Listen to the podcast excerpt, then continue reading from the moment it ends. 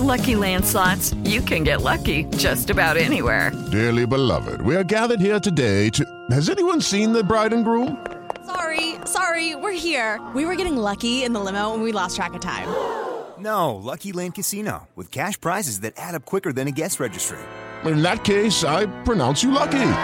Play for free at LuckyLandSlots.com. Daily bonuses are waiting. No purchase necessary. Void were prohibited by law. 18 plus. Terms and conditions apply. See website for details. Ciudadanos informados, informando.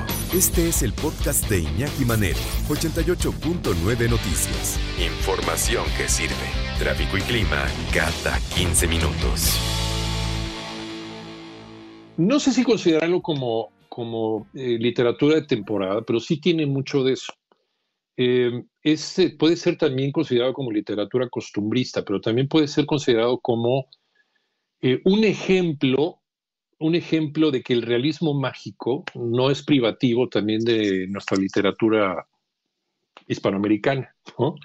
que también, también se puede repetir en, otro tipo de culturas. Y, y, esto lo comprobó un señor llamado Salman Rushdie, un, eh, uno de los grandes escritores, de los más controvertidos eh, escritores en el mundo, un hombre que nació en Bombay en 1947, en la, en la India, o en India, y escribió en 1980 una novela inquietante que se llama Hijos de la Medianoche.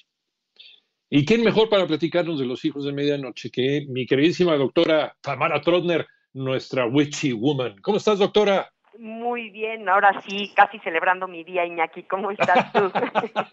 bien, bien, también sabes que a mí también se me dan estas fechas, pero Sí, sí, por eso, por eso nos queremos, Iñaki. Estamos sí, ahí mismo. sí, sin duda. Pues sí, y otra, y otra cosa que también coincide con este momento y por lo que también les quise platicar de esta novela, porque es una novela muy mágica, es una novela, Sí. como dices, bien dices, este, donde el realismo mágico se mezcla pues con la realidad, con la guerra, con, con la historia, es Hijos de la Medianoche. Eh, esta historia que sucede entre 1915 y 1977, y estas son fechas importantes porque es pues el principio de la Primera Guerra Mundial, y luego, en 1971, cuando los rebeldes se independizan de Pakistán y surge Bangladesh. Y en medio de todo esto está, pues, cuando se separa India eh, de- del imperio, del dominio británico, ¿no? Eh, que, que es exactamente en 1947 cuando nace Salman Rushdie, el escritor de la novela él siempre dijo, porque él nace el 19 de junio, que es exactamente dos meses antes de la independencia de India, y él dice que siempre lo marcó esta fecha, y siempre lo ha tenido como revuelto y se nota en sus escritos, porque él nace de una familia musulmana, se considera indio británico, tiene sangre india y, y- también británica, y entonces eh, cuando cuando viene pues la separación, la independencia, primero la independencia de India del Imperio británico y luego la partición, es un momento en el que los hindús, los sijis y los musulmanes fueron desplazados. Eh, ha sido la mayor migración de masa en la historia de la humanidad. 1947, año en que se da la independencia de la India. La India era la joya, la joya de la corona mm, británica. Era, era la, parte, la parte más grande ¿no? de, la, de la corona del Reino Unido de la Gran Bretaña. Bueno, la emperatriz de la India era llamada la, la reina Victoria. 1947, después de la Segunda Guerra Mundial, dos años después de la Segunda Guerra Mundial, se da esta independencia, gracias también en parte a gente como Mahatma Gandhi. Y la India se, se escinde, se separa en dos países, la India y Pakistán. Eh, y, y estos dos países se, se pelean y hasta la fecha siguen peleando por una partecita muy chiquitita que está en el norte que se llama Cachemira. Es más, han estado a punto de bombardearse con, con armas atómicas precisamente por esto, ¿no? Pero esas, esa es la India en la que nace este señor Salman Rushdie, que toda la vida ha escrito temas controvertidos relacionados con la libertad del hombre y con la capacidad del hombre de ir más allá del dogma. Por eso tuvo un problemón también con el Islam, con la fatua, eh, que ustedes ya recordarán, pero bueno, no adelantemos vísperas. Eh, nos estaba platicando también Tamara de todas las grandes migraciones humanas que provocó esta independencia de la India. Los problemas económicos al no ser parte ya del Reino Unido de la Gran Bretaña, un país que estaba buscando nuevamente su identidad. Y de esto, de esto escribe Salman Rushdie en esta, en esta novela que se llama Hijos de la Medianoche de 1980. Vuelvo contigo, Tamara. Gracias, Iñaki. Pues tal cual como dices, ¿no? Tenemos que entender que India es uno de los países de más rápido crecimiento y es muy diverso. Yo creo que es el país más diverso que hay en el planeta. Eh, hay 22 lenguas oficiales, hay decenas de religiones, eh, todas ellas diferentes y algunas opuestas. Eh, es una cultura híbrida y es precisamente esto lo que nos presenta eh, eh, Salman Rushdie en, este, en esta grandiosa novela. Salim Sinai, que es el personaje principal, representa esta totalidad de India, ¿no? Él tiene sangre india y sangre inglesa, nace en una familia pobre, pero por cuestiones del azar vive con una familia rica, eh, hay una influencia religiosa muy ecléctica. Y entonces aquí nos presenta exactamente Rushdie esta diversidad.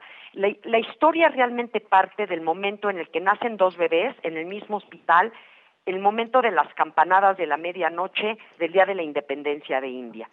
Y esto hay mil un niños que nacen en la medianoche, de estos sobreviven 581 y todos tienen diferentes poderes y ahí es a donde viene el realismo mágico. Eh, cada uno tiene un poder distinto y Salim Sinai tiene el poder de la telepatía. Y entonces puede eh, escuchar los pensamientos de todas las personas a su alrededor.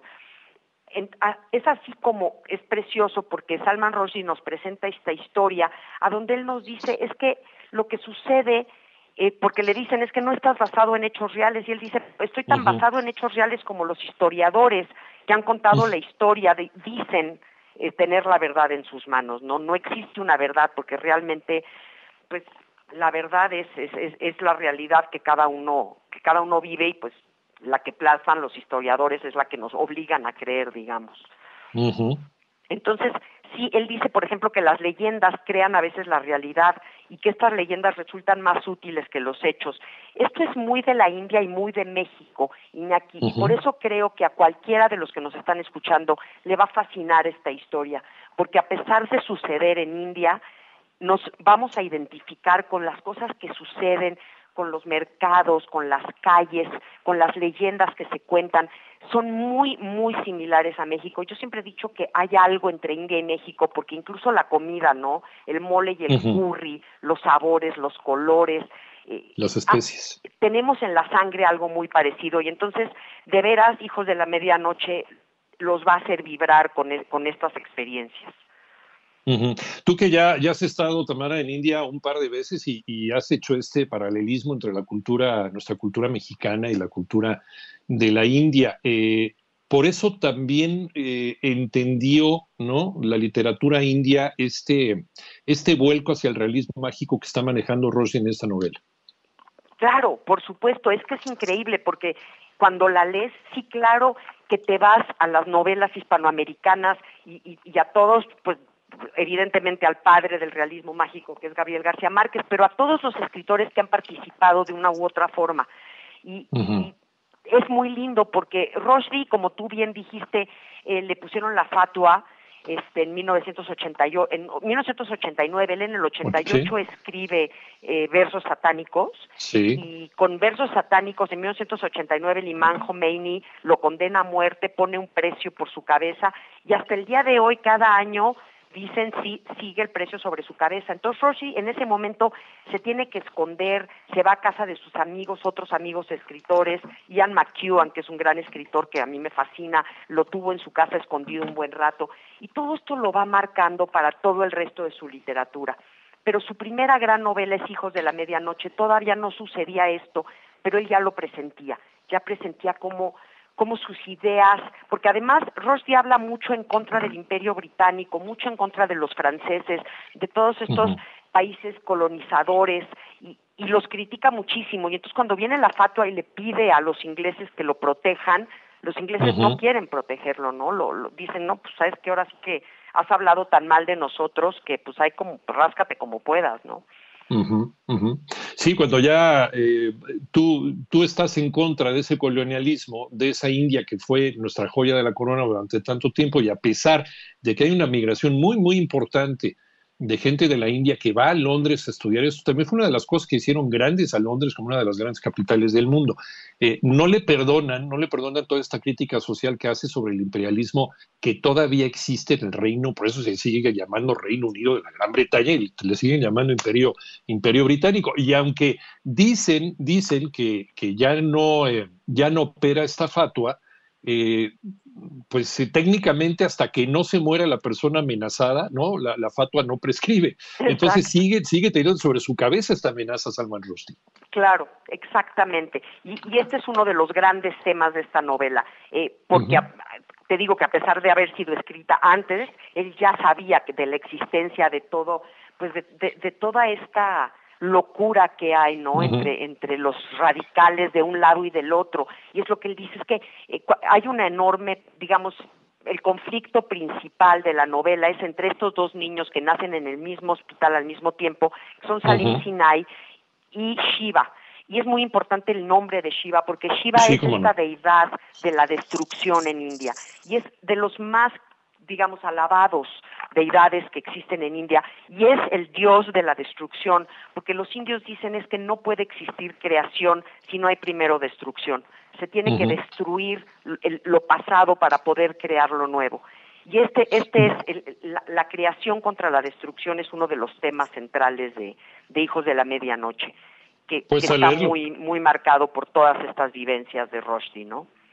a leerlo sin falta, sin duda alguna, Hijos de la Medianoche de Salman Rushdie, la novela que nos recomienda leer este fin de semana y muchos fines de semana más, la autora Tamara Trotner, nuestra doctora en letras y nuestra Witchy Woman, a quien eh, seguimos eh, extrañando todavía así de viva voz y en presencia, porque tenemos un libro, tenemos un libro pendiente que platicar durante mucho tiempo.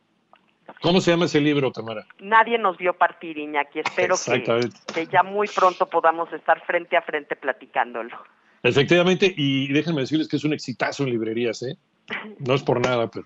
Tamara, te queremos mucho, te mandamos un abrazo, gracias. Abrazo, Iñaki, gracias a todos, gracias. Mientras tú escuchas este podcast, le está ayudando a miles de niños con el programa Contigo creado para ayudar a prevenir enfermedades respiratorias y romper la cadena de infección con buenos hábitos de higiene y desinfección. Conoce más en lysol.com.mx.